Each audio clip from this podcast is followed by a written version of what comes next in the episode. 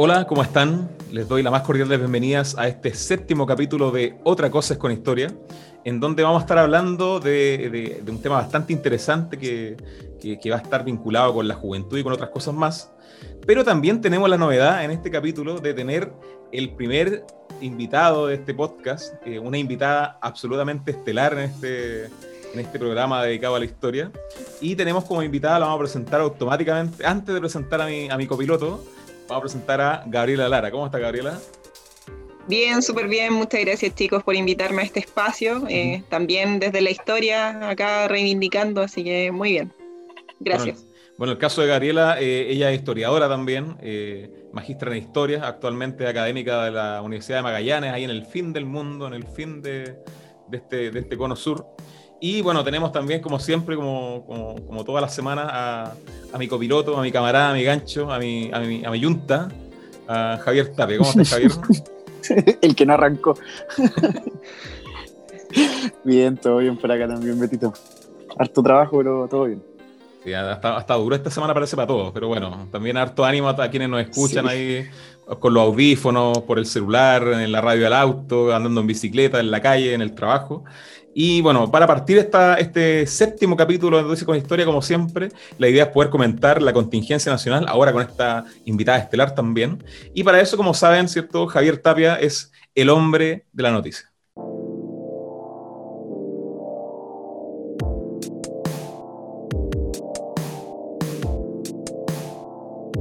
BioBioChile.cl Gobierno confirma suspensión de becas Chile para 2021 y desata críticas de científicos. Viernes 2 de octubre. ¿Qué les parece, chiquillos, chiquilla, acá? Em, estremecedor, por decirlo menos. Eh, de hecho, a mí me gusta más el titular que está en el mostrador, no sé si han podido tener acceso a él, pero dice, Beca Chile es del recorte como caridad a la incertidumbre total. Porque como bien sabemos, cada, cada, año van reduciendo más los cupos para becas Chile y este año de, de plantón se cerró el, el tema. Entonces, de caridad a la incertidumbre, me parece un, un titular bastante duro. Sí. Duro, durísimo. No, y aparte está el tema de, que lamentablemente eh, el, gobierno, particularmente de Piñera, se ha llenado la boca o gloriado bastante de pensar mucho en el futuro, de ir proyectando un Chile a mediano plazo.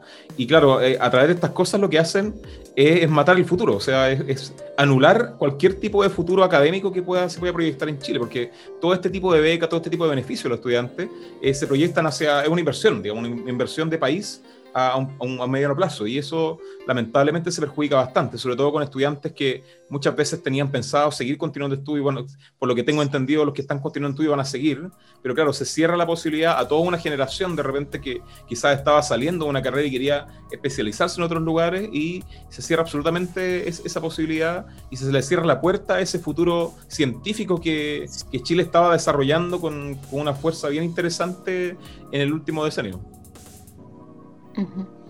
Sí, demuestra harto, demuestra harto el tema esto de que mm, eh, el gobierno se propone cierta idea, pero después en sus acciones cotidianas como que se va por el otro lado. Yo me acuerdo perfecto, tengo la imagen, tengo la imagen de Sebastián Piñera creyéndose Steve Jobs presentando el 5G, era una apertura así como si fuera Apple, una cuestión, o Huawei, y después dice, no, o sea, que no, no, no, importa el futuro, y después dice, no, o sea, que si quería estudiar no, no va a poder ser afuera, o incluso te va a costar mucho porque nosotros no nos apoyamos. Entonces, como son esas jugarretas muy publicitarias que tienen los gobiernos en general. O también está el tema del satélite que apareció hace poco también, que era como que Chile casi en la carrera espacial de, de Chile conquistando el espacio exterior, una cosa así que era, eh, eh también uno se acuerda automáticamente de esta guerra fría de antaño en donde los países como un símbolo de estabilidad nacional y una forma de anestesiar eh, o, ponerle algunas dipironas a, algunos fenómenos, como pasó con, Kennedy, por ejemplo, a los 60 en Estados Unidos, eh, buscaban estas, estas, estas misiones y esta legitimación internacional a través de eso, o sea, y en un contexto absolutamente eh, descolgado, o sea, en, pleno desarrollo de una pandemia, una crisis económica también, entonces ahí vamos dando cuenta de cómo funciona esto. Y, y otro tema también es el tema del ministro, o sea, este ministro de ciencia que hay, bueno, no sé si ¿Te gustaría dar alguna opinión sobre este, este eh, eh, caballero, A eso iba, o sea, el, Ministerio de Ciencias, que es una cuestión completamente nueva, se supone que busca justamente el impulso, la, el, desarrollo cognitivo de este país que ha estado inerte, y, y, vamos por un segundo momento que será como la posible fuga de cerebros que que es como muchos estudiantes de posgrado y que están intentando eh, pensar en, la fuerza trabajadora y la fuerza pensante de Chile van a empezar a migrar naturalmente a otros países, porque acá se le están cerrando la puerta en la cara. O sea, em, es bastante dantesco el panorama del futuro incipiente de Chile. O sea, sin, sin, sin personas que piensen siquiera esto que está pasando, em, da como, no sé, es como dantesco, triste, desolador. Muy triste, muy triste. sí, dale, no, dale, no. Y aparte la, figura del ministro, o sea, eh, el ministro acá, o sea, yo no sé, me pongo en los zapatos del ministro y si yo fuera ministro de ciencia y estuviera abocado a esa función, o sea, si le cierran la puerta a la ciencia, me marcho, así como me bajo del barco. O sea, como que. no, me, estáis dejando, no me estáis dejando estimular lo que tengo que estimular, ¿cachai? Sobre todo, aparte queda un año y medio de gobierno, en donde gran parte de esto le va a quitar absoluta legitimidad al, Ministerio de Ciencia. Y al final, como decía en una metáfora eh, Fernando Paulsen hace algunas semanas en Tolerancia Cero, al final el, Ministerio de Ciencia se transforma en la oficina que está al fondo del pasillo. O sea, esa oficina que nadie pesca, que siempre tiene la puerta un poco entreabierta. El, un poco está, el, está el pestillo suelto, mm. está la ventana media quebrada, una oficina un poco botada al fondo del pasillo. Entonces, lamentablemente, eh, al igual como, como pasó en el CERNAC en un momento también, o, sigue pasando, que sigue siendo una institución política que no tiene las garras suficientes para defenderse dentro de, un, gobierno más grande y tampoco generar políticas públicas a mediano plazo. Y eso eh, es fundamental, por lo menos, para gran parte de la proyección que se quiere hacer en Chile, sobre todo en este nuevo proceso constituyente. O sea, estamos a puertas de un proceso constituyente y lamentablemente ha sido otra de las noticias que se han tomado la agenda nacional y eso da cuenta del cortoplacismo de la política chilena. Yo, eso lo hemos hablado como de forma reiterativa en, el podcast con Javier. Y claro, al final es como seguimos lo mismo. O sea, la cuña de la semana y vamos semana a semana. O sea, llegamos al domingo, reseteamos todo, le pescamos el diario el lunes, abrimos Twitter y vemos de, de, qué nos empezamos a colgar y qué nos empezamos a, posicionar de manera simbólica. Sí, cuando tú hablabas del peso del ministro yo o del ministerio, como que con esto perdía peso, eh, yo me pregunto si en algún momento este ministerio tuvo peso, sí, o, lo estamos poniendo como, el peso de la noche. estos letreritos, porque estaban de aniversario este ministerio. Aniversario, hacer como, podría ser una gran fiesta, haber lanzado como más becas, no sé, o, haber reinventado algo, pero, pero es como, cumpliste un año perfecto, te voy a quitar un presupuesto importante y es como, te vas para el otro lado, y, es un ministerio de esto por formalidad, creo yo. Es como... pensando también igual en, en, lo que lo que la pandemia está arrojando, ¿cierto? Eh, eh, yo, por ejemplo, algo muy, muy regional, muy de lo que estoy viendo, Punta Arena está en una situación súper crítica de hecho, ahora el virus mutó y no se puso bueno. Eh, acá hay una mutación del... Exacto, no se, no se puso buena persona.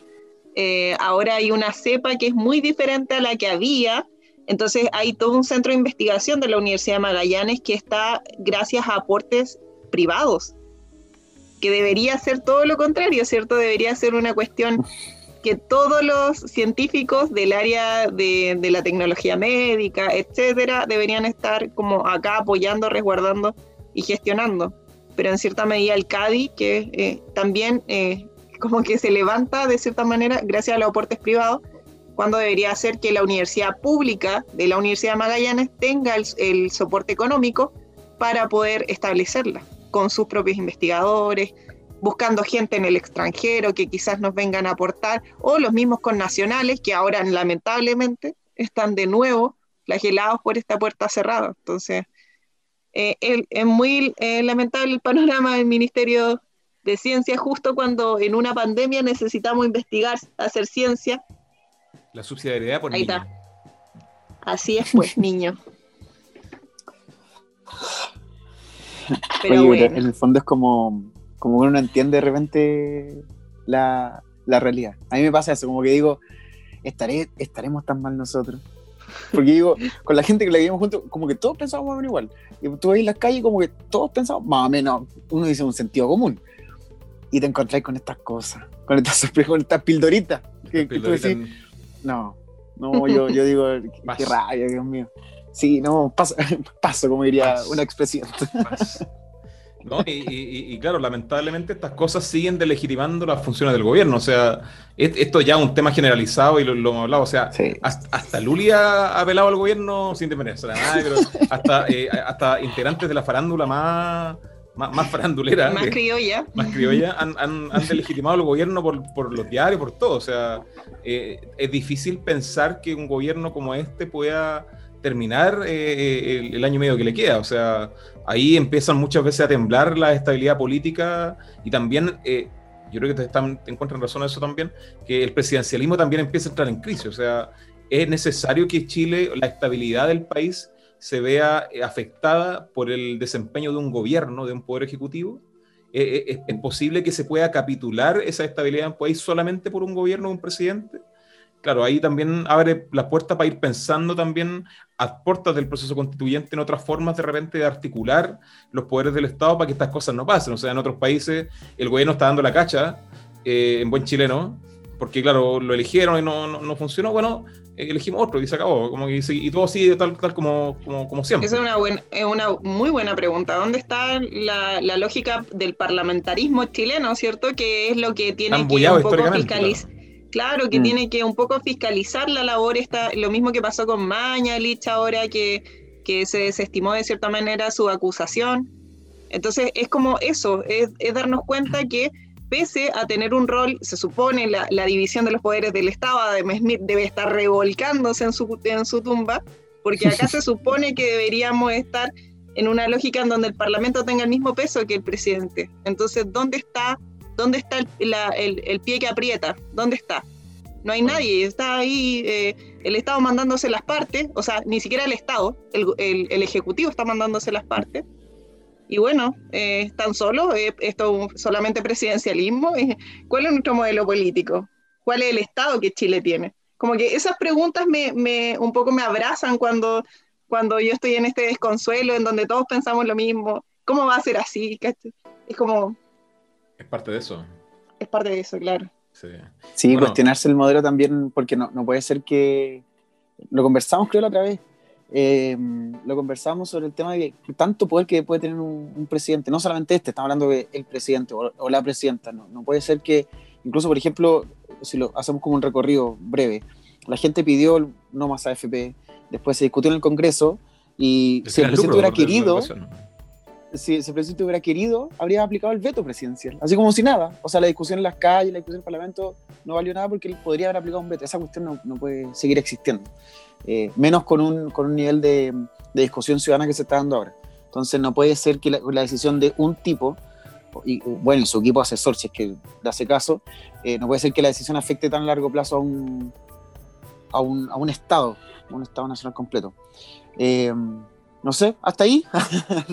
porque ya, para partir, porque en el fondo, es que si no nos quedaríamos hablando de la noticia, yo eternamente estaría. Podría ser Mauricio Israel discutiendo toda la mañana la noticia. Podríamos hacer un especial de contingencia. Podría invitar a varias personas, incluida Gabriela ahí, para hacer un especial de la contingencia. Podría ser una buena alternativa. Porque como saben. Exacto, porque como saben los, los, auditores que ya se suman cada vez más a las redes sociales, eh, más nos, comentan en las plataformas digitales también, comparten este, este, podcast, saben que cuando uno analiza el presente, una perspectiva histórica y empieza a comparar lo hecho y empieza a seguir estos sujetos en el tiempo, ahí siempre otra cosa es con historia.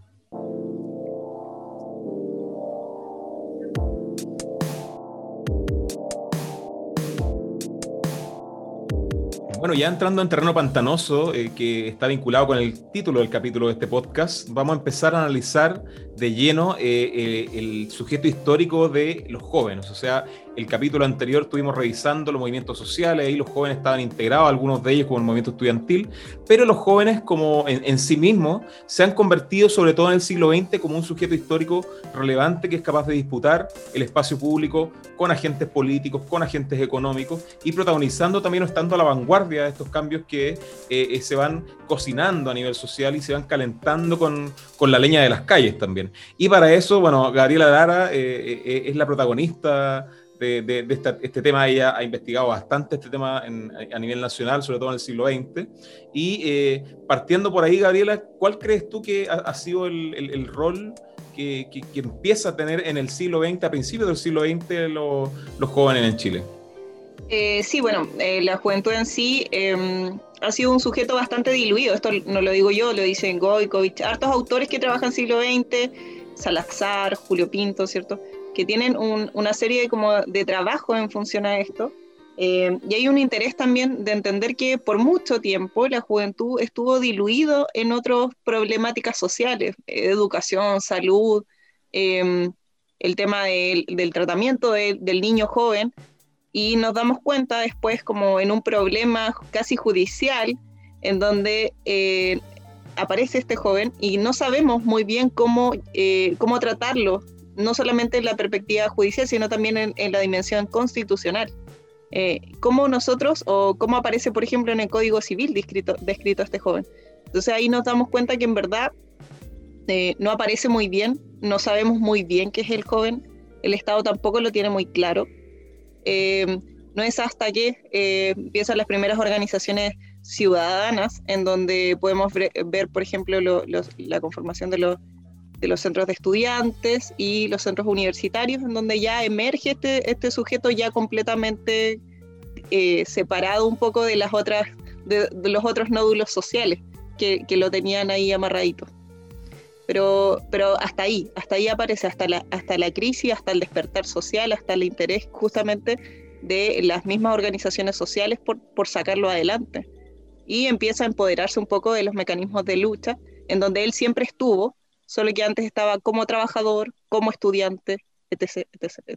Bueno, recordar que, eh, eh, claro, como bien dice Gabriela, eh, el joven como tal en el siglo XX empieza a consolidarse en la esfera pública después de los movimientos obreros más generalizados. O sea, como bien dice Gabriela, al principio era un, era un niño medio escondido por ahí. O sea, un niño que trabajaba por ahí, un niño que participaba de las marchas, pero participaba una especie de adulto, o sea, de un niño vestido como adulto, digamos, en donde mm. antiguamente, producto de, del trabajo infantil que existía y de, la cultura eh, más rígida, no tan líquida como era más rígida como la de ese tiempo, eh, muchas veces eh, los adultos, los niños, los jóvenes, convivían o existían coetáneamente, compartían, las distintas generaciones compartían un espacio, un territorio específico, pero a nivel de cultura también compartían ese territorio. O sea, lo que pensaba el niño, lo que pensaba el padre era bastante similar a nivel político, a nivel social, se vestían igual, escuchaban la misma música, tenían las mismas aspiraciones también, pero ya eh, eso empieza a remecerse un poco ya eh, durante la década del 30, los 40, y ahí empieza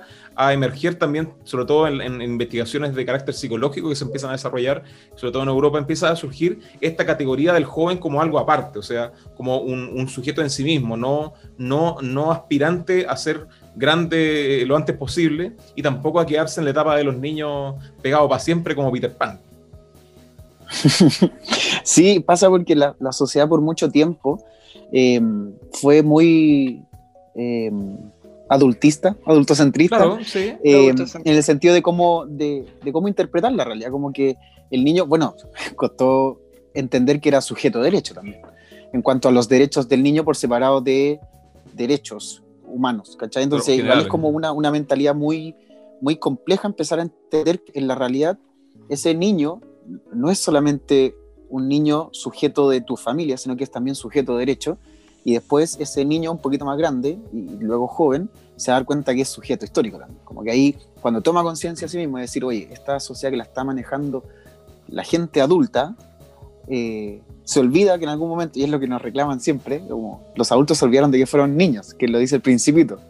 ¿Cachai? Igual es como se olvidaron que fueron niños, se olvidaron que fueron jóvenes y los políticos también, a veces uno mira, cuando toman decisiones políticas, entonces sí, se olvidaron de repente su juventud. Entonces cuando este niño y este joven toma conciencia de sí mismo y se separa de un niño obrero o de un niño estudiante, eh, no sé, como de repente el niño marginal también, es como, son otras visiones de cómo ese niño y cómo ese joven va a interactuar con su propia historia y va, y va a ir generando un nuevo relato histórico que se va a retomar recién en los 60, 70 como tomar a ese sujeto. No es que se tome, en los 30 aparece como sujeto, pero esa historia después se comienza a narrar mucho más adelante. Claro, ¿y cuál sería entonces en ese sentido la, cancha donde, donde, donde juegan eh, eh, estos nuevos sujetos políticos? ¿Cuál es, ¿Cuál es ese espacio que se empiezan a tomar como, como sujeto político en el caso de Chile? Sí, o sea, acá un rol importantísimo en la alfabetización que empieza a ocurrir en Chile. Eh, hay cada vez más acceso a la educación, ya no desde un sentido de la ley primaria obligatoria, como fue como el primer paso para acercar a, personas a, estudiar y a tener otros espacios que no sea la familia como primera institución política, sino como también una, eh, la escuela como un espacio de socialización de ideas entre pares. Entonces, tenemos que sí o sí ser determinantes, la historia de la educación tiene ahí una providencia muy grande de enseñarnos y hacernos entender que, la educación fue el primer lugar, digamos, en donde muchos, muchos niños jóvenes empezaron a interactuar y empezaron a encontrar un poco puntos de identidad común. Entonces, a medida que la alfabetización en Chile fue un poco creciendo, en donde la cobertura empezó a llegar a diferentes lugares, no solamente en las grandes metrópolis, sino que empezó a ampliarse, permitió justamente, claro, o sea, permitió justamente abrir paso a, este, a estos nuevos sujetos que, que, empezaron a identificarse con otras causas que no era ni la familia, ni tampoco eh, como su cultura originaria, sino que era una cuestión mucho más entre ellos, una masa que, que va a tener una identidad común a partir de lo que compartan aprendiendo, digamos. Claro, y bueno, ya los 60 se establecen como la época en donde los jóvenes empiezan a tener una cultura propia. O sea, ahí está todo, sobre todo el tema de la moda, el tema de la música, el tema de, la, de, las relaciones interpersonales también que tienen. La misma sexualidad de los jóvenes se ve bastante remecida durante la década de los 60 y ahí empiezan a, a consolidarse también varios movimientos que vienen muchas veces de la escuela o la universidad en donde estos jóvenes son protagonistas. Ahí está el caso por ejemplo, del mayo 68 en Francia, lo que pasa en México también, lo que pasa en Chile en la Universidad Católica del Paraíso, eh, y, todos estos fenómenos que empiezan a de a poquito hacer notar a los jóvenes como, como jóvenes. Porque también recordar que en la historia de Chile también gran parte de los, de los, de los grandes fenómenos históricos, sobre todo, no sé, las revoluciones liberales de, de 1851, 1859, en las mismas guerras civiles del, del año 1891, o incluso también más adelante eh, eh, eh, o, sea, disculpa, más atrás también la, independencia fue protagonizada por jóvenes. O sea, el caso de Carrera, los hermanos Carrera tenían 30 y algo años, o sea, no eran, no eran concebidos como, como, como, como ancianos en esa época. Y, siempre iban, o, la, o, la, gente, toda esta gente vinculada a, a, la sociedad y la igualdad también, siempre eran, eran, jóvenes los que estaban moviendo ese tema. Pero, y ahí también empieza la, la, la las distorsiones o, las formas de ir encasillando a este sujeto también con un rango etario. O sea, yo creo que podríamos, no sé si hay consenso en eso, pero podríamos hablar de jóvenes desde más o menos los 15 hasta los 25. O sea, ese sería de hecho, hasta los 29, claro, hasta los 29 según, según el Instituto Nacional de Juventud, se considera joven en Chile. Entonces, eh, claro, si tú te pones a ver en, en, retrospectiva histórica, quienes hacen y son protagonistas de la historia son los jóvenes, quienes van a la guerra son los jóvenes. O sea, si, si tú te pones a analizar eh, cuáles son los hechos principales que ocurren, al menos en, en este escenario local, todas son nutridas por los testimonios de jóvenes que fueron a hacer esas cosas, eh, independiente de lo que sea. Independiente del hecho histórico que le cambies el escenario y el tiempo, siempre van a ser personajes que van a ser jóvenes.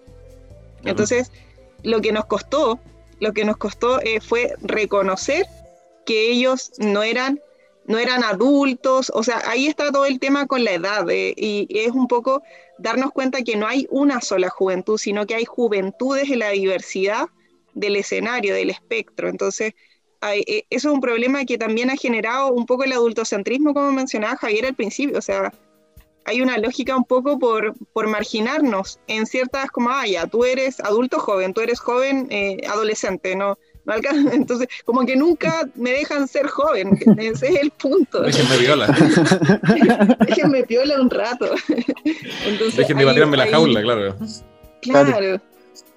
Entonces. Mm. Sí, y ese, y, el joven yo creo que también eh, es, es, porque por la esencia de ser joven también. O sea, es una persona, a los 15 años está ahí empezando a vivir los cambios, te ponís rebelde, yo creo que es transversal. Si uno lo empieza a ver, es como transversal. No es que nosotros a nuestros 15 años le hayamos contestado a los papás. O sea, piensa, no sé, piensa en un hippie de los 60 como le habrá contestado a su papá. Bueno, y, recordar que nosotros somos jóvenes también. Nosotros somos puros jóvenes en este podcast también. Somos puros jóvenes en este podcast. Nos salvó el Inhub. Sí. Porque, sí, porque la UNESCO no nos salvó. La, la UNESCO se gastó los 25, pero nos vamos a quedar con la INJU porque nos conviene. pero... Claro. Bueno, eso hasta donde yo revisé, que era hasta los 29, puede que hayan cambiado a los 25.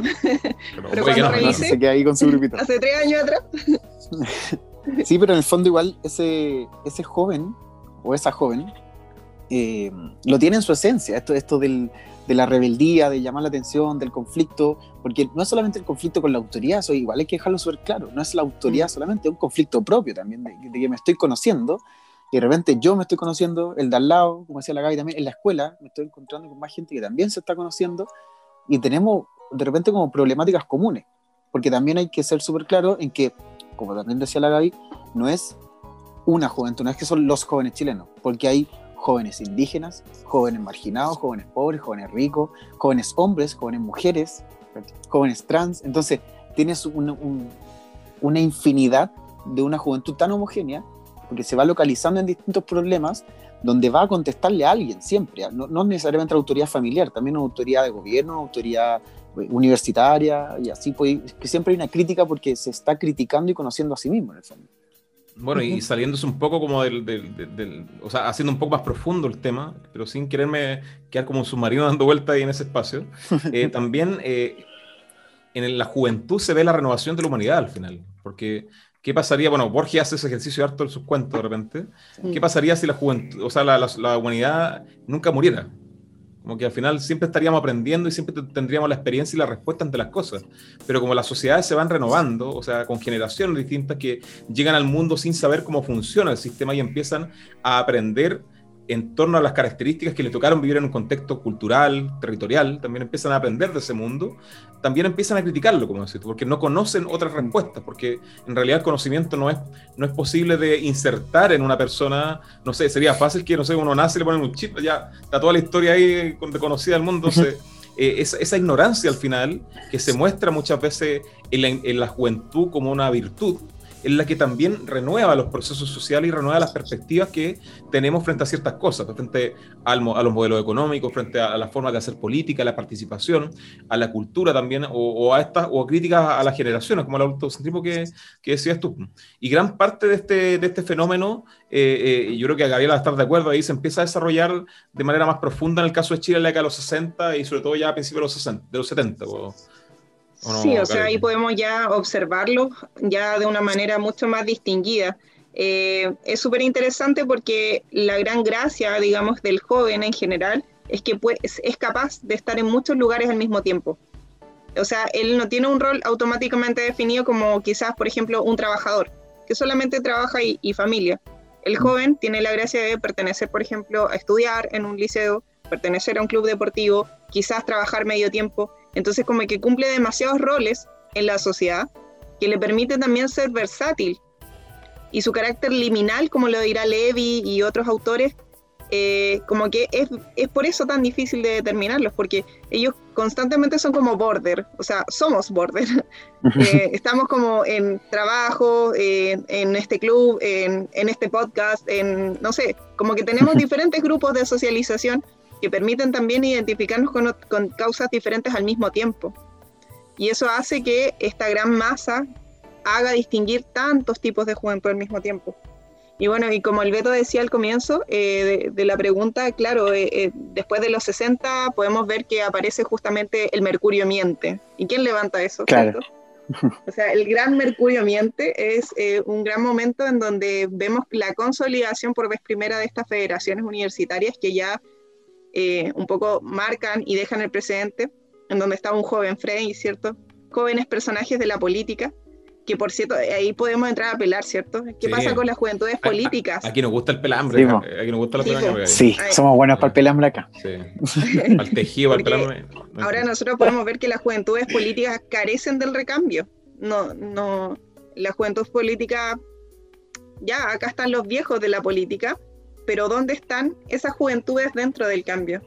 No, no existe. Y es por eso igual un poco, un, poco responde un poco a la hipótesis de entender por qué la juventud un poco eh, desemboca en las calles. Porque ni en los espacios políticos ocurre. Entonces, bueno, ¿dónde? la calle. Claro, ahí hay un ejemplo. Sí, y, la, y, esas calles aparecen, aparecen tomadas por esta juventud Em, creo que la generación del 60 es como bacán. O sea, yo creo que es como, no voy a ser más bacán. O sea, si tú decís como ser joven en los 60 es como, o sea, loco, tenéis los medios referentes, pues, O sea, tenéis como, piensa que tenéis 15 años y el Che Guevara está entrando mm. en La Habana con Fidel, los dos jóvenes, con Raúl, los tres jóvenes. Ese es, tu, mm. ese es tu primer referente. Y si soy más conservador, tenéis como esa visión, pues ya tenía un presidente joven, tenía Kennedy, ¿cachai? Igual un mm. presidente joven para su generación, ¿cachai? Para el rango etario de los presidentes estadounidenses. Tenéis como muy buenos referentes. Tenéis la música, o sea, de Janis Joplin, Jimi Hendrix, Bob Marley. En el fondo tenéis como muy buenos referentes para tener una muy buena generación también. Bueno, y hay un tema también que es, radicalmente diferente a lo que pasa hoy en día en Chile. O sea, eh, yo creo que el recambio hoy día, Gabriela, existe en el caso de Chile. Pasa, por ejemplo, con, con, los dirigentes estudiantiles que, secundarios que se mostraron antes del estallido social y durante también esta primera etapa de las cabras y cómo protagonizaron un poco eso. Ya vamos a hablar de eso ya con, con más detalle más adelante. Pero eh, ahora gran parte de estos movimientos más juveniles son más horizontales. Ya no aparece este líder carismático eh, a, negociar con los grandes poderes estructurales, sino que ahora la masa es la que importa. Y muchas veces hay algunos representantes por aquí y por allá, pero son móviles, o sea, son circulares muchas veces. No, no, están esas grandes figuras que sí estaban eh, en la década de, los 60 y también estaba mucho el tema del partidismo. O sea, yo, yo por lo menos con, con, harta gente que hablaba más, más, mayor siempre y más politizada, me decían, yo quería cumplir 18 para inscribirme, no sé, en el, en el Partido Socialista o quería inscribirme mm. al MAPU. O sea, quería empezar a vincularme con la institucionalidad política y con, la, con, el ejercer ciertos cargos o ciertas funciones dentro de esos movimientos políticos. Hoy día la juventud no, funciona de una manera más horizontal eh, eh, y, más, y más, eh, más participativa y más, más solidaria. Pero claro, en, los 70, en el caso de Chile, o a fines de los 60, no era así. O sea, era una juventud mm. mucho más politizada, creo yo, Gabriela, ¿no?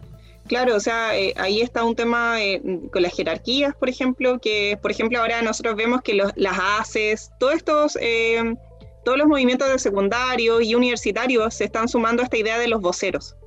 Y no de presidentes, de mesas ejecutivas, de como lo que conocíamos muy clásico, secretarios generales, nada de eso. Hablamos de voceros, representantes de la voz, o sea, ser un portavoz ni siquiera estoy como quemándome con la idea de ser presidente. Entonces, claro, elegimos voceros que van a representarnos. Es súper interesante, un ejercicio muy, muy moderno y que nada tiene que ver quizás con esta política mucho más tradicionalista que nosotros estábamos recién ejemplificando.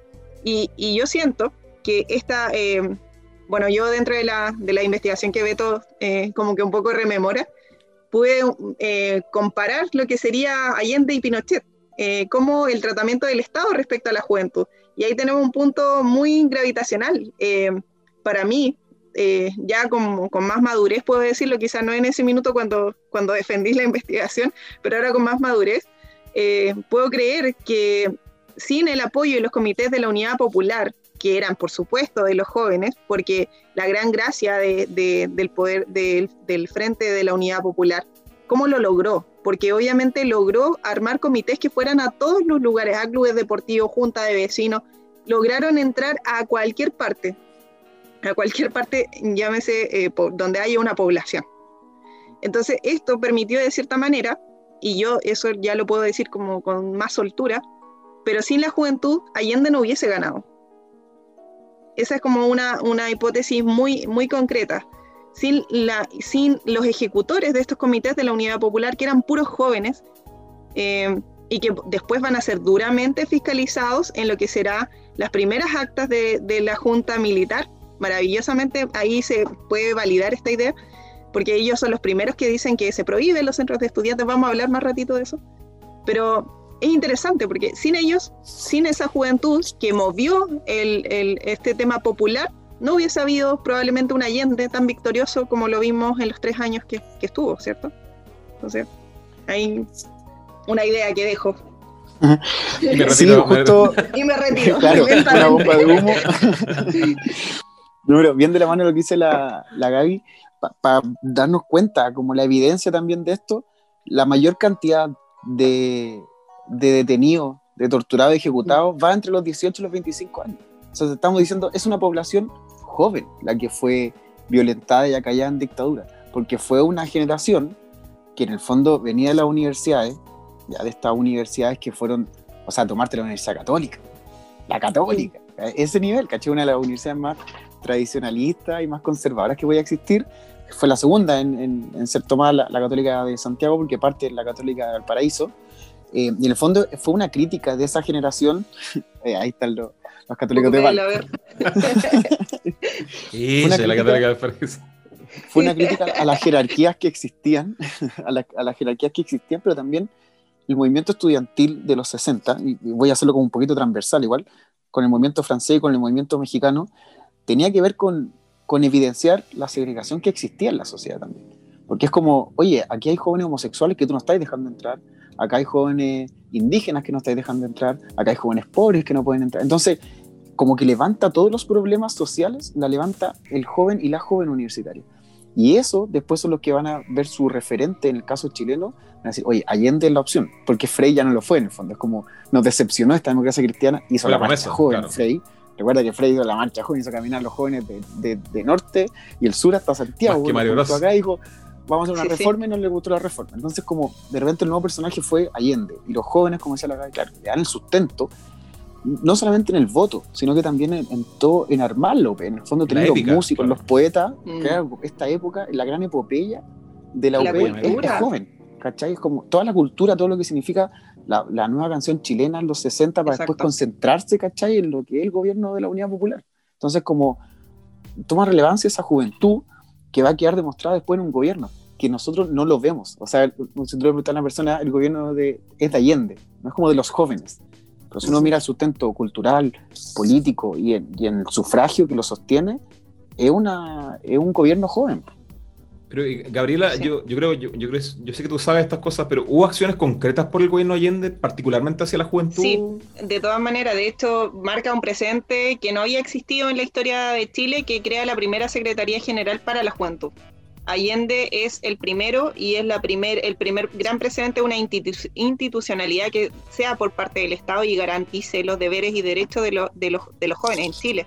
Y que es un, proyecto que quedó abierto. De hecho, eh, se iban a celebrar en el 73 justamente una comisión que iba a ser para crear eh, este estatuto joven, digamos, que un poco regule las formas que van a pertenecer y Allende de, cierta manera tiene un legado muy, eh, muy eh, que toma eh, la dictadura y que después se sigue percutiendo hasta lo que es hoy día el INJU.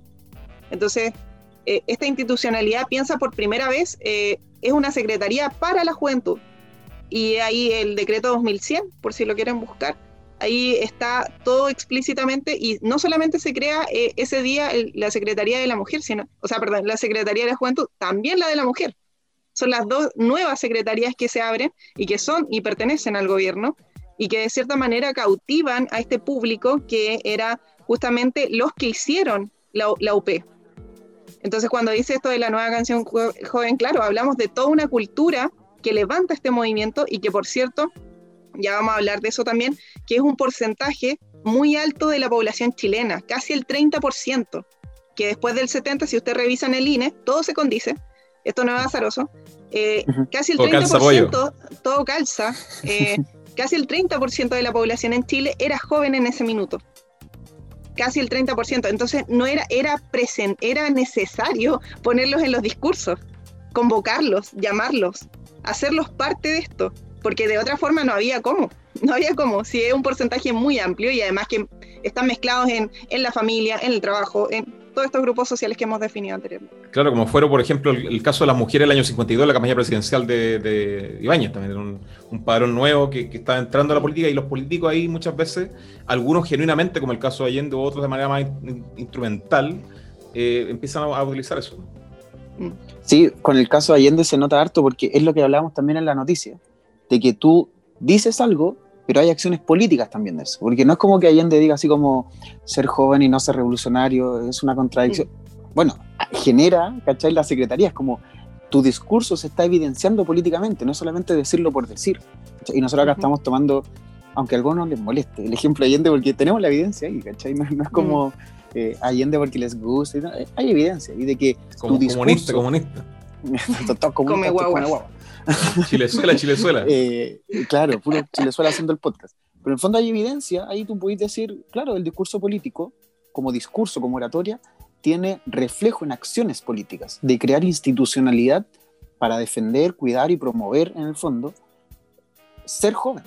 Porque todos pasan por esa juventud. El problema es cuando esa juventud, por suerte todavía nosotros no, comienza a envejecer. ¿cachai? Y ahí como que se le va olvidando esa, esa juventud. De hecho, ahí hay un punto súper interesante que, que Allende igual hace, que es una acción súper concreta, que cuando llama en la Plaza de la Constitución a la gente para promover esta, la chilenización del cobre, imagínense el, el dato que en la Plaza él le dice a claro, le dice a la gente, Chile se pone los pantalones largos, ahora el cobre es de Chile, es chileno. Y como que es una figura de un, de un niño, de un adolescente, con, con pantalones, que simboliza mucho lo, lo que pasa, el salto del 20, ¿cierto? La década del 20, que es un poco este niño con pantalones cortos que cuando usa pantalones largos ya creció, ¿cierto? Entonces, por primera vez, y él los insta, ustedes van a ser los trabajadores, van a ser la fuerza de cambio, y lo hizo en su discurso. Eh, si chilenizamos el cobre va a ser porque ustedes necesitan un poco el, el, futuro de Chile. Y el futuro de Chile es la juventud y lo hice en el discurso en la Plaza de Constitución. Entonces es interesantísimo eh, la forma en que económicamente se va cruzando y, que políticamente vemos estas acciones concretas. Claro, y esas acciones concretas es, es, transversal al gobierno, porque uno podría decir cómo es para poder captar jóvenes, porque el discurso del triunfo eh, lo da desde la, la, Federación de Estudiantes, entonces como es transversal en los discursos y es un hecho que, que, como veíamos también va a tener repercusiones políticas después, cuando, cuando se instala la dictadura, y a mí me intriga saber ahí qué pasa, porque como no, nuevos jóvenes, porque estos jóvenes del 70 que votaron después van a ser los adultos, eh, los que quedan, van a ser los adultos y van a ser sus hijos los que le empiezan como a responder, así como, ¿dónde estabas tú? Como preguntaban los jóvenes, bueno, ¿dónde estabas tú? ¿Qué pasa con los jóvenes en dictadura, Gaby? Bueno, en, dictadura todo cambia, todo se transforma, eh, no desaparece la Secretaría Nacional de la Juventud, eh, o sea, perdón, la, Secretaría General pasa a llamarse Secretaría Nacional de la Juventud, se crea el, 75, pero eh, antes de eso hay pequeñas escaramuzas que las podemos encontrar en las actas de la Junta, donde aparece... Muy interesante todo esto. Muy interesante. Un documento muy, interesante. Pues se toman bien en serio la pega estos tipos. Eran súper rigurosos. Sí. Era muy riguroso. Y ahí eh, naturalmente se prohíbe cualquier actividad que fuera de organización juvenil o estudiantil. Entonces, en ese sentido, y ahí hay toda una participación muy tutelada. O sea, participen, sean jóvenes voluntarios, pero nosotros le decimos cómo. Claro, ahí Chacarilla va a aparecer, pero va, a aparecer eh, varios momentos que van a eh, identificar este discurso. Eh, y puntualmente ahí cuando se prohíbe esto, se crea justamente lo que es la Secretaría Nacional. Eh, de hecho, ellos llegan el 13 de septiembre. El 13 de septiembre es la primera acta que existe. Y el 13 de septiembre mismo es, es donde disuelven, digamos, todas las federaciones y todos los centros de estudiantes y todos los organismos que la juventud pueda tener. Y quien opere o haga algo en contra está llamado no ni siquiera como a un, nos, vamos a castigar en la plaza pública, no, van a ser acuartelados para recibir instrucción militar. Entonces, niños de octavo básico, y esto hay muchos testimonios, niños de octavo básico se fueron al regimiento a recibir instrucción militar porque tenían que seguir el conducto regular por haber sido vocero, partícipe, presidente de curso. Imagínese un niño de octavo básico siendo presidente de curso y que se los lleven a cuartelar. Entonces ahí está todo un tema, ¿cierto? Y que el que se consolida, digamos, con esta Secretaría Nacional de la Juventud que es presidida por Leturia y otros líderes que después vuelven a aparecer, pero que el cabecilla de ese, de ese lugar es Jaime Guzmán. Y él aparece eh, después, esta, este, esta secretaría se transforma después en un Frente Nacional de la Juventud, después del discurso de Chacarilla, que es un frente de la defensa para eliminar, digamos, el marxismo y un montón de cuestiones más que dicen y después eh, se transforman, esos mismos líderes se teletransportan así a consolidar lo que será la UDI popular.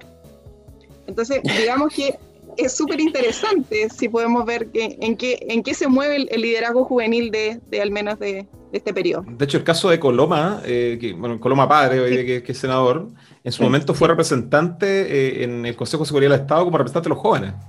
Imagínate, elegido a dedo por Pinochet, o sea, y hoy día está en el Senado. Eh, y claro, y, un histórico de la UDI también que empezó, como dice Gabriela, de cierta forma a reactivar y a, hacer más fresco esta, esta derecha bastante tradicional del Partido Liberal y el Partido Nacional, pero claro, desde un nuevo enfoque que proponía la dictadura en esta revolución capitalista que se empieza a crear por parte de los Chicago Boys, eh, y, también con toda esta herencia autoritaria y gremialista que, impone Jaime Guzmán también a través de, todas estas normas que, bueno, ya hemos hablado harto en el podcast de ella.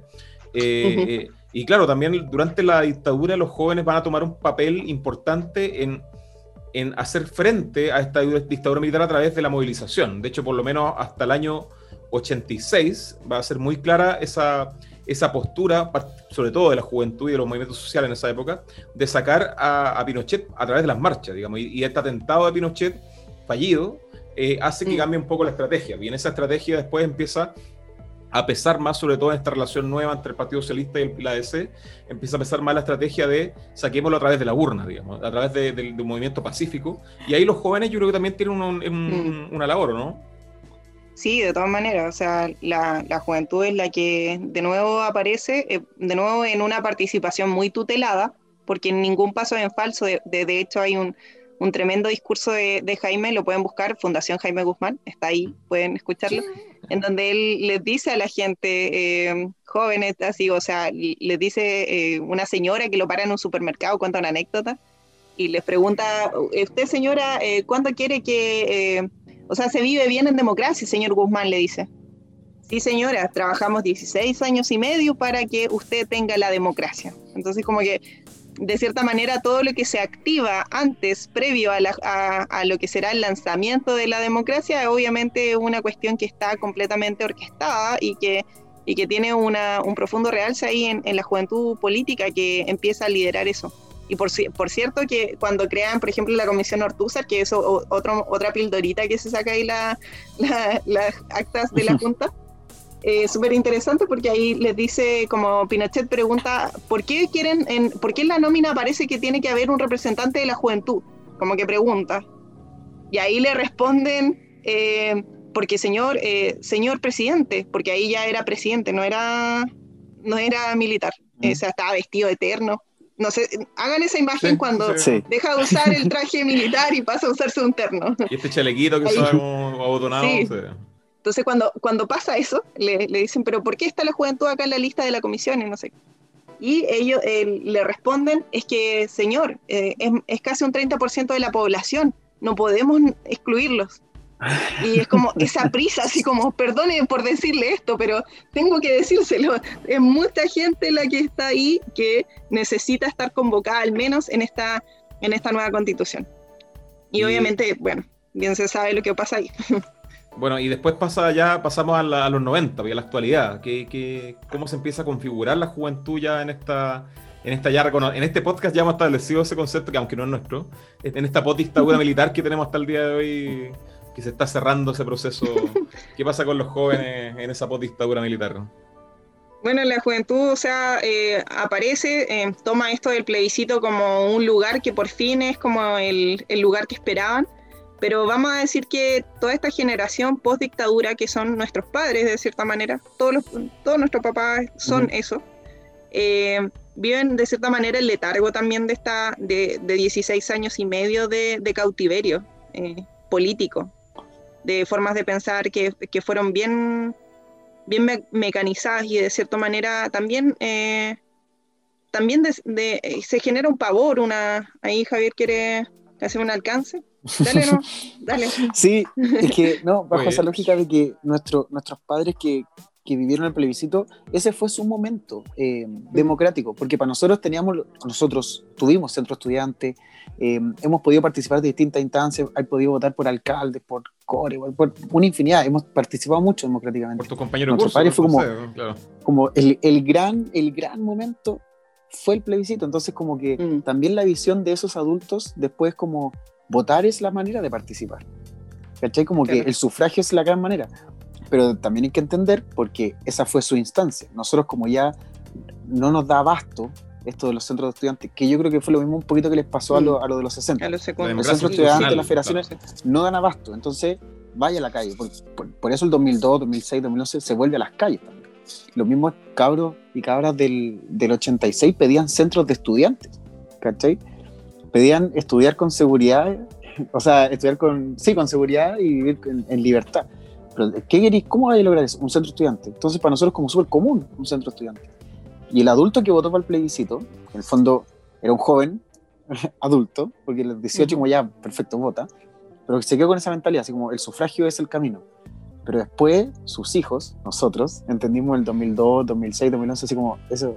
No, es no y somos también el, el, remanente de lo que fue también la jornada escolar completa, que para mí es lapidario, o sea, haber estado tanto tiempo en, en los espacios educativos y de cierta manera se entendimos, entendimos por qué nos pusieron ahí. O sea, entendimos que nuestros papás estaban trabajando full time y que no tenían tiempo. Entonces, esta labor educativa colapsó de cierta manera y, no abriendo espacio justamente a, la recreación, al ocio, a, la, práctica, a la praxis política, así como de, participar de algo más que no sea el colegio. Entonces, en, ese mismo, y, da justo, si se ustedes cuentan, la generación que sale es justamente la que arma los, primeros movimientos estudiantiles, 2005, 2006, aquellos, aquellos cuando ya hablamos de lo, del movimiento secundario, de los pingüinos, son justamente aquellos que nos salimos de hijos de la, de la JEC. Entonces, eh, es impresionante cómo las medidas políticas de contención respecto a la participación fueron, fueron, se, resultaron ser esto, resultaron ser este, este pronóstico. Y, hartos de, eso, de esos secundarios, cuando nos tocó elegir la U, entramos a pedagogías, en un, en un contexto de entender que la educación va para allá. Yo creo, yo creo que si miramos un poquito uno o dos años más adelante, la mayor matrícula va a estar en derecho porque vamos a estar en un proceso constituyente. Mm. Porque el proceso educativo de 2006-2011 fue muy, oye, entra a educación porque a través de la educación puede generar el cambio. Ahora la misión va a ser como el joven va a decir, oye, a través de la constitución, por lo tanto, derecho, la ley, como que se le toma peso nuevo esa generación 2006, muchos, muchos, muchos entramos a pedagogía. De hecho, se ve un aumento el 2000, eh, de 2009 en adelante, se ve un aumento de las pedagogías en un 25% en el caso de la. Aumentó en un 25 o un 30% en el caso de la, del PEDA. ¿Cachai? Entonces, mm. como, ¿cómo cambiáis a los jóvenes? Bueno, a través de la educación. Y por eso también en dictaduras, en, en movimientos, en gobierno autoritario, eh, los profesores son de los primeros también en ser perseguidos, ¿cachai? Porque saben el que, lo que genera en un joven.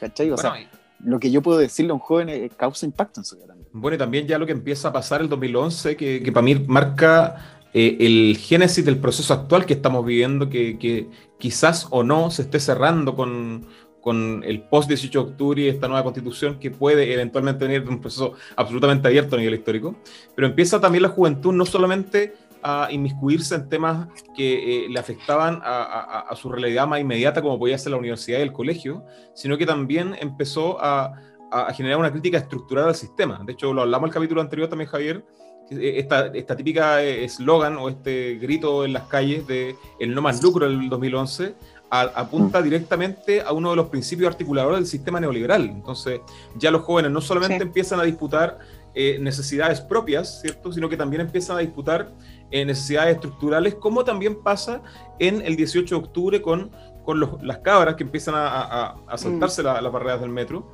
y, cuando son interrogadas por la prensa dicen, pero si ustedes tienen tarifa rebajada, o sea, como a usted no le afecta la subida a los 30 pesos. No, pero a mi papá sí, a mi, a mi mamá sí, a mi familia sí. Eh, entonces eh, se empieza a ver el joven no solamente como como un sujeto que se preocupa de sus propios problemas, sino que es capaz de ir corriendo la frontera de, lo posible a nivel social y cuáles son las demandas que vanguardistas en, torno a, las nuevas concepciones de la cultura, de la economía y de la política que se empiezan a, solicitar como cambios, como cambios necesarios también. Y eso al 2011, claro, se, eh, eh, se, posiciona, no, no, se logra realmente, pero se empieza a posicionar de una manera bastante importante. Pasa lo mismo también con el giro a lo local, me acuerdo también lo hablamos en el capítulo anterior, o sea, cómo los movimientos sociales también se empiezan a centrar en lo comunitario, en lo local, o sea, la comunidad organizada frente a una empresa, frente eh, a la desigualdad en un territorio específico, frente a la zona de sacrificio, como por ejemplo fue Quintero Puchuncaví, donde los jóvenes también toman esa bandera de lucha de los nuevos movimientos sociales eh, en otras temáticas más, más, vinculadas al feminismo, más vinculadas mm. al, al, tema medioambiental también y todas estas cosas que, que, son propias del siglo XXI. Y no, y notablemente, o sea, ustedes lo dijeron, acá hay un tema estructural y que, tiene que ver mucha, muy en, referencia respecto al proyecto económico que fue el ladrillo, que fue estrenado en plena dictadura y que por cierto tenía pensadores que también eran jóvenes, porque los Chicago vamos a decir que eran puros jóvenes también, cabritos, cabritos adolescentes, niños. Y eh, que por cierto empiezan a tener un, rol eh, económico que buscaba justamente justificar los tiempos, los tiempos como una cuestión que la nueva estructura, que a mí me parece siniestro, del modelo neoliberal, que no es solamente eh, precarizarte laboralmente con, no sé, pues con sueldos bajos, con, con estas brechas eh, sociales que, que, cada vez se van fragmentando y con la pandemia se han visto más, ¿cierto? O sea, ahora podemos ver visible toda esta cara que teníamos un poco oculta. A mí lo que me hace más dolor de todas esas causas es justamente el tiempo, o sea, el sacrificio del tiempo de estar trabajando infatigables horas para luego transportarte, llegar súper tarde a tu casa y un montón de cosas más que, que es lapidario, que es justamente despolitizar y que es también parte del proyecto político de la dictadura. Eh, o sea, está declarado, está ahí eh, dicho, el adoctrinamiento y la politización.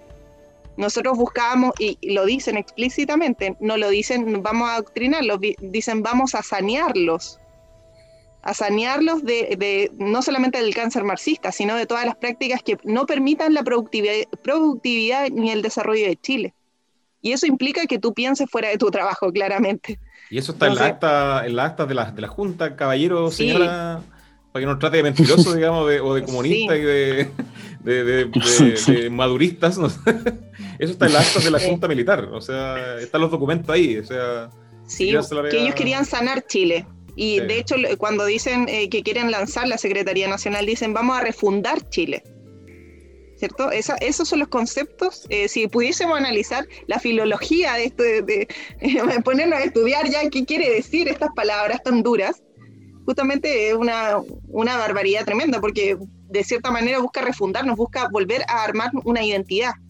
Entonces eso significa que tú pienses, em, empiezas a dejar de pensar en muchas cosas. Bueno, y para ir cerrando este capítulo, me gustaría llevarlos a, un, a, un, a otro espacio, a un espacio que, que, también es parte del siglo XXI, como es el espacio digital.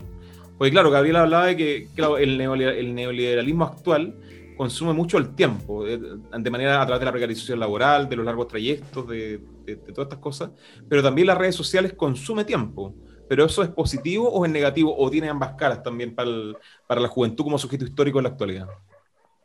O sea, definitivamente eh, los grandes movimientos sociales de ahora se han hecho gracias a las redes sociales. O sea, las convocatorias no son como en la reunión del partido, no son en la asamblea. Eh, las convocatorias se hacen por Facebook, por Fotolog, eh, por medios de, que son alternativos para la comunicación masiva de ellos mismos. Entonces, vamos a decir que eh, el uso de las tecnologías y de esta, del, del, manejo de los tiempos ha sido completamente rearticulado conforme a las necesidades y, y hasta, hasta la globalización tiene un lugar muy propio que decir en este punto. Entonces, es súper interesante ver cómo se organizó, por ejemplo, el movimiento secundario de los pingüinos después del 2011. Si pudiésemos hacer como una radiografía, ¿dónde, ¿dónde yo llamaba a la marcha? No la llamaba así en la asamblea, yo la llamaba por Fotolog, por Facebook. Y, bueno, también eh, la, la, gracia de la juventud hoy en día que se vincula mucho con el espacio digital es que la sociedad de consumo de información que tenemos, toda esa diversidad de consumo a nivel desde la moda hasta la música, el arte eh, y también de la información que uno puede acceder, mm. genera también una, una, juventud mucho más diversa. O sea, si podemos hacer las comparaciones, los paralelismos, la juventud de los 60 mm. eh, era más homogénea que la, la actual. O sea, la actual... en un grupo amigo ya podéis ver diversos tipos de gustos, diversas tendencias, mm. Eh, diversas aspiraciones y tantas cosas distintas. Por eso. Parte de esta generación. Por eso Trump está tan asustado con TikTok. O sea, imagínate, imagínate, niño, lo que puede significar que TikTok se desparrame entre las juventudes americanas, ¿cierto? Ahí hay todo un tema, o sea, esta guerra comercial y el, eh, no sé, pues estos dispositivos móviles como Huawei o esta nueva empresa, Xiaomi creo que se llama. Yo soy súper inculta de las tecnologías. Eh, pero sí, obsoleto, obsolescencia programada. pero hay, todo un tema, o sea, eh, a todos le da susto y TikTok, eh, oye, Oye, TikTok no lo, hizo, no lo hizo Mark Zuckerberg, me da miedo. Entonces... sí, no, y las redes sociales han jugado un rol súper preponderante. Es, muy preponderante porque en el fondo, que, es de doble filo, pero creo que hay que, hay que darle. Al final se van a dar cuenta ahí para dónde van, porque en el fondo tenéis mucha información, demasiada información. Y ahí es cuando te cuesta discriminar también. ¿Cachai? Porque en el fondo es como me llega todo el rato información y si estoy en Twitter me van a llegar una infinidad de noticias falsas. Si me meto a Instagram tengo mucha imagen, mucha publicidad, mm. pero también mucha noticia falsa. Entonces, ¿cuándo empiezo a discriminar? Por contraparte, tengo que la gente no se mete a CIPER, que es un buen centro de investigación, ¿cachai? Y que, claro, la gente no sabe leer toda una columna porque les da paja, pero de repente con la pura historia de 15 segundos tú decís, oye, no, ya me quedó clarísimo. ¿Cachai? Yo con, con 15 segundos de una historia así me queda claro que, eh, no sé, lo vi hoy día, la PDI eh, se dio cuenta de un montaje por escucha telefónica de Carabineros. 15 mm. segundos. Eso te está diciendo loco. Así como, mm. y no tenés que ir a leer la columna. Si te interesa mucho más, puedes ir a leerla, ¿cachai? Mira, y hay toda la investigación. Y hay un paralelismo importante que se puede hacer con, con la década de los 80, que ese tema yo lo investigué harto y Gabriel lo sabe, que el tema de, del, del, del, periodismo y particularmente de la prensa durante la década de los 80 y sobre todo la prensa que se crean de los sectores eh, opositores de la sociedad civil, ¿cierto? De las juntas de vecinos, de los, de los talleres laborales, de, la, iglesia católica. La radio. Y, claro, eso, eso, ese, todo ese, ese movimiento en ese momento de prensa, de todas estas revistas críticas que aparecían en Chile en esa época, la revista Análisis, revista APSI, que eran periodistas jóvenes también los que la hacían, eh, fueron parte de la vanguardia en contra de la dictadura y hoy día pasa lo mismo, o sea, en todo este 18 de octubre, todas estas cuentas de información, todos estos videos que circulan también, han sido grabados y difundidos por los jóvenes también, o sea, los jóvenes, eh, la ventaja comparativa que tienen a nivel generacional hoy día en el movimiento social y también en la política actual, es que son dueños del, del, espacio digital, son los amos y señores del espacio digital que, cada vez permite, como decía bien Gabriela, ir coordinando eh, las movilizaciones, ir coordinando, hacer circular la información y todas estas cosas que lo van posicionando cada vez más como un sujeto relevante y protagonista en este movimiento. O sea, el 18 de octubre no se entiende sin los celulares y no se entiende sin los jóvenes tampoco. Porque aparte es un espacio que, cuesta mucho censurar, ¿cachai? Porque la tele es muy fácil censurarla, la radio es muy fácil censurarla, los periódicos es muy fácil de censurar. Pero ¿cómo censuráis Instagram? Te, te demoráis mucho. O sea, quizás bajáis la noticia o la historia a los dos días, pero ya, oye, en una hora lo vieron, no sé, tres millones de personas. Vamos, vamos a cortar el internet. Vamos, Nos van a quitar el 4G. Vamos a 4G y el 5G. Sí, ¿no? Y de hecho, eh, no sé, pues por algo muy, muy pequeño, pero así, por dar una idea, el, yo me aprendí el baile de las tesis y la canción de las tesis gracias a, Instagram. Claro. O sea, de hecho, nosotros cuando nos organizamos para hacer acá en Punta Arenas, cuando fue el día eh, justamente que, nos reunimos todas para hacer este baile en, contra de la violencia, eh, fue justamente aprendido gracias a un, video que le pidió una, una de las chicas que estaba organizando y lo hizo a través de Instagram, le dijo a las tesis, por favor, podemos, nos puedes mandar la, la canción para que podamos practicarla y así se organizó tremenda eh, convocatoria en todas las ciudades de Chile, en donde las tesis empezaron como a filtrar un poco, a mandar la canción y el video para que pudiesen un poco viralizar y hacer patente esto de del patriarcado es un juez. y no solamente en Chile, sino que a nivel internacional también. O sea, imagínate. El alcance ahora es mucho mayor y también yo creo que en la etapa que viene, eh, un poco anticipándome a una posibles cosas que van a venir, son las coordinaciones de los movimientos juveniles a nivel latinoamericano también, que, es un tema que se está viendo también en, esta década y que va a ser a futuro también un fenómeno más, más, importante, porque como bien decía Javier, eh, eh ¿cómo cortáis esta cuestión? O sea, a no ser que se establezca una dictadura que, claro, que corte, el, como dice el 4G, que, no sé, bombardee los satélites que están en el espacio que, que realmente coordinan estas redes. Y, claro, es, algo imposible. Entonces los jóvenes también, eh, como eh, han, han, hecho de las redes sociales y de las cuentas de redes sociales su trinchera también, eh, su, su, su, su herramienta o su mecanismo de lucha, también es, difícil de, censurar. Y, claro, aunque de repente podemos ir cuestionándonos el concepto de una dictadura en un siglo XXI que pueda o no tener estos elementos, es difícil de, pensarlo, sin, los jóvenes. Y claro, el, 18 de octubre ahí nos da señales de eso. O sea, yo creo que están de acuerdo en eso, en que los protagonistas del 18 de octubre son los jóvenes. O sea, desde las cabras que empezaron a, a saltarse los torniquetes en el metro con con, con, un principio cultural, no, no por una tontera, no, no porque no, esto no aprendió cabros, no son más choros, no. Había, un, había un, un, trabajo crítico detrás de eso.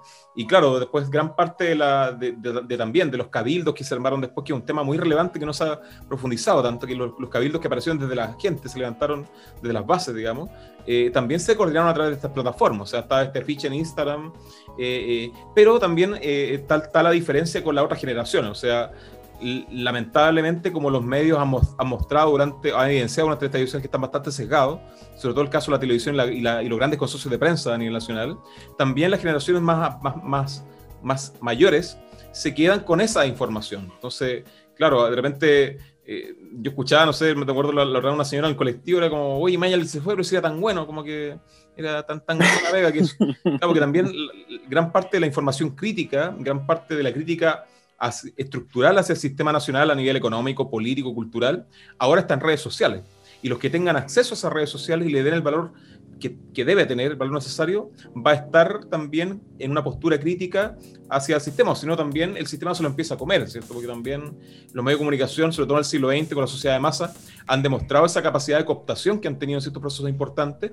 Eh, y, y, claro, en el caso de Chile, con las generaciones más mayores pasa un poco eso, particularmente con la tecla en el diario yo siento que eh, con, respecto a eso, eh, los secundarios al final, no solo los secundarios la juventud, fue la que sacó a la gente de la casa. Eh, Oye, no va a pasar nada, vamos a la marcha, vamos a, vamos a la plaza, vamos...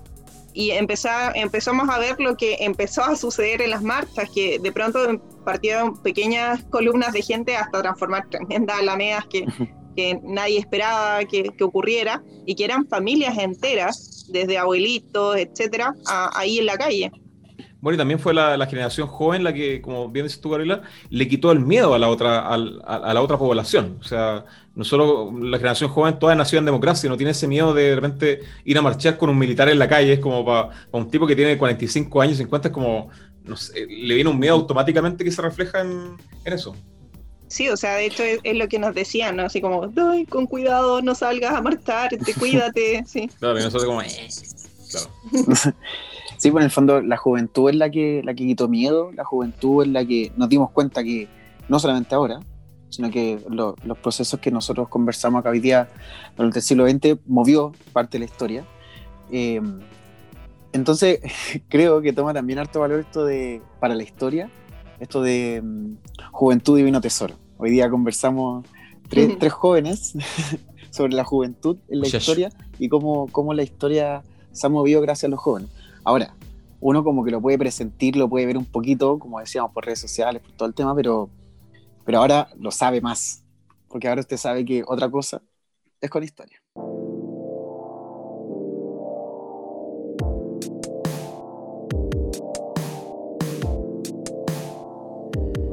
Bueno, y para ir cerrando este capítulo dedicado a la juventud, en donde pudimos profundizar estos temas al respecto con una especialista como es Gabriela Lara en estos temas de la historia de la juventud en Chile, eh, tenemos que empezar con las recomendaciones, que como todo capítulo recomendamos a nuestros auditores que fielmente nos, nos escriben en redes sociales, cada vez aumentan más los seguidores en Instagram también y también los, auditores de este capítulo en Spotify.